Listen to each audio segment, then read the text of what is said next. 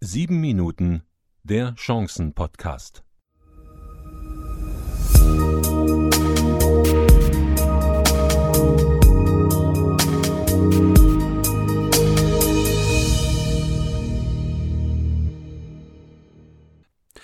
Guten Tag, liebe Hörerinnen und Hörer. Was nutzt mir das? Brauche ich das?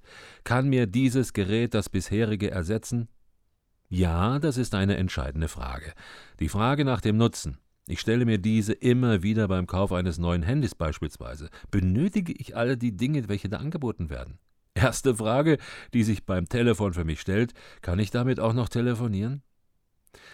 In der heutigen Ausgabe 10 und ich begrüße Sie recht herzlich dazu, behandeln wir die Funktionsweise der Nutzenargumentation.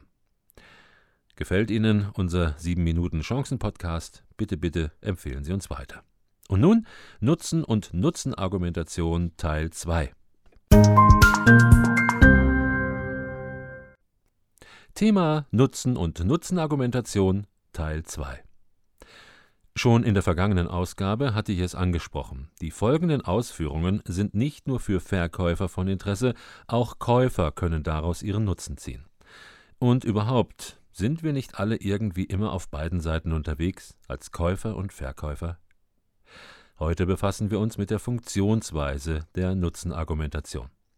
Anhand eines Argumentationsbeispiels soll die Aktivierung dieser Motive im Verkaufsgespräch, und es geht hier um den Kauf eines Automobils, erläutert werden. Hier sollte der Verkäufer vermeiden, irgendwelche Superlative seines Produktes oder Dienstleistung bzw. seines Unternehmens in den Vordergrund zu stellen. Wenn der Kunde solche Superlative hört, fragt er sich, was habe ich davon? Der Verkäufer muss vielmehr dem Kunden vor Augen führen, was diese Superlative für ihn, den Kunden, bedeuten. Welchen Nutzen sie also für ihn haben. Dabei hilft ihm der Einsatz einer Übersetzungsformel. Sie kann lauten, also diese Übersetzungsformel, das bedeutet für Sie, das bringt Ihnen, das ermöglicht Ihnen, das garantiert Ihnen. Dieser Zusammenhang lässt sich wie folgt darstellen. Am Beispiel des Verkaufs eines Automobils kann das so aussehen. Genannt wird das Detail zum Beispiel der Anschaffungspreis. Dann folgt der Einsatz einer Übersetzungsformel. In diesem Fall verwenden wir bedeutet für Sie und jetzt folgt die Aussprache der Motivationsbefriedigung, also der Nutzen. Dieser kann hier lauten Wirtschaftlichkeit. Weitere Beispiele Qualität und technische Details, Zubehör etc. Das bedeutet für sie Wirtschaftlichkeit. Ausstattung wie Rückfahrkamera, acht Gänge, Ultra-Cockpit. All das bedeutet für sie Sicherheit, Bequemlichkeit, Prestige. Ein Auto für Familie und Kinder, das bedeutet für sie Befriedigung eines sozialen Bedürfnisses. Diesen Nutzen will der Kunde hören, nichts anderes. Je größer der Nutzen für ihn, umso eher wird er dem Kauf zustimmen. Die Erfahrungen zeigen, spürt der Kunde den für ihn individuellen Nutzen, wird der Kaufpreis in vielen Fällen nicht mehr an erster Stelle stehen.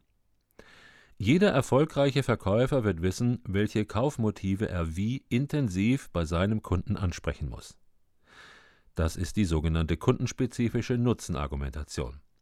So wird sich die Argumentation für ein hochklassiges und teures Nobelautomobil von der Argumentation für ein preiswertes Nutzfahrzeug deutlich unterscheiden. Untersuchungen zeigen, nur drei von zehn Verkäufern beherrschen diese Argumentation. Sie ist lernbar, erfordert aber viel Training. Ich wünsche Ihnen in Zukunft mit der Nutzen- und Nutzenargumentation viel Erfolg. So, auch heute, wie in den vorherigen Ausgaben, ein weiterer Tipp mit dem Titel Krisen sind Chancen. Tipp Krisen sind Chancen. Tipp 10 Glücklich sein. Bei manchen Menschen hat man den Eindruck, sie seien glücklich. Irgendwie gehen die mit ihrem Leben und mit den Situationen in ihrem Leben ganz anders um wie ich. Ja, das kann sein, Prüfen Sie doch einmal, wie es um die folgenden Dinge bei Ihnen bestellt ist. Vielleicht fehlt nur noch ganz wenig bis zum wahren Glück. Erstens Dankbarkeit. Glücksforscher sagen, Glück ist nur im Moment möglich. Wir brauchen nicht davon auszugehen, dass das Glück an jeder nächsten Straßenecke auf uns wartet. Wir müssen auch selbst etwas dafür tun. Dankbarkeit ist ein Schlüssel zum Glück.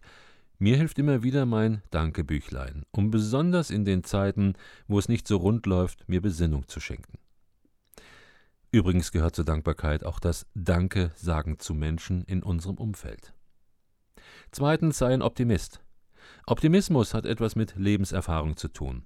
Obwohl es mir in meinem Leben nicht immer gut ging, versprühe ich ziemlich oft einen Optimismus, der hoffentlich andere ansteckt oder zumindest einmal über die eigene Situation nachdenken lässt. Auch hat mir das Buch von Dale Carnegie Sorge dich nicht lebe geholfen. Mal die Augen für meine Lebenssituation zu öffnen, ist wirklich alles so schlimm? Geht es mir wirklich so schlecht, wie ich denke?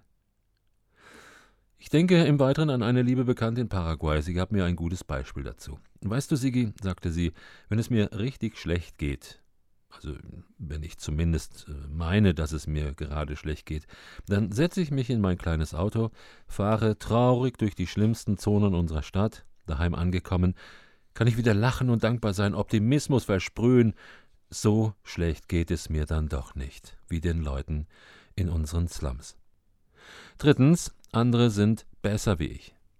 Dieses Denken ist nicht so ganz richtig. Andere sind nicht besser, sie sind anders.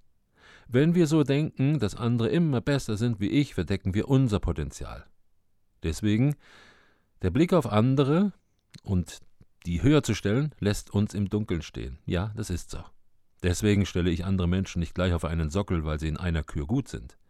Ich gehöre auch nicht zu den Menschen, die im Flieger sitzen und nach der Landung plötzlich anfangen, mit den anderen zu klatschen. Hm, der Pilot hat doch nur seinen Job gemacht. Viertens, hab den anderen im Blick. Ich hoffe, dass uns diese Krisenzeit aufwachen lässt, und zwar in der Hinsicht, dass viele hoffentlich festgestellt haben, den anderen Menschen vor dieser Krise beim Rennen im Hamsterrad nicht mehr gesehen zu haben.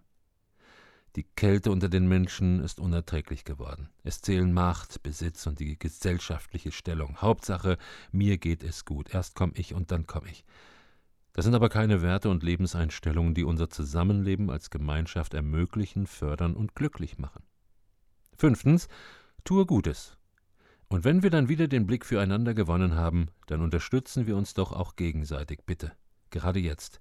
Wenn diese Krise langsam zu Ende gehen sollte, dann werden die Flurschäden bei Mensch und Unternehmen in dieser Welt offengelegt werden. Und dann wird die Not bei einigen oder vielleicht auch bei vielen plötzlich sehr groß sein. Wenn ich selbst genug habe, bricht mir das einen Zacken aus der Krone, wenn ich je nach Verfügbarkeit einen anderen hilfsbedürftigen Menschen, zum Beispiel aus meinem Umfeld, monatlich mit einer Summe X unterstütze? Fragen wir uns das mal. Beim nächsten Mal geht es mit weiteren Anregungen weiter. Soweit die heutige Ausgabe. Und an dieser Stelle muss ich mich mal entschuldigen, dass unser Podcast nicht immer nach sieben Minuten zu Ende geht.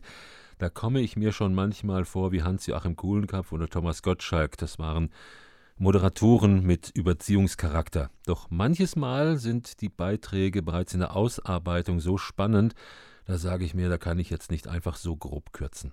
Danke für Ihr Verständnis, danke aber auch für Ihre Treue. Wir hören uns wieder am kommenden Montag, dem 25. Mai 2020. Passen Sie auf sich auf, leben Sie wohl. Ihr Siegfried Lachmann.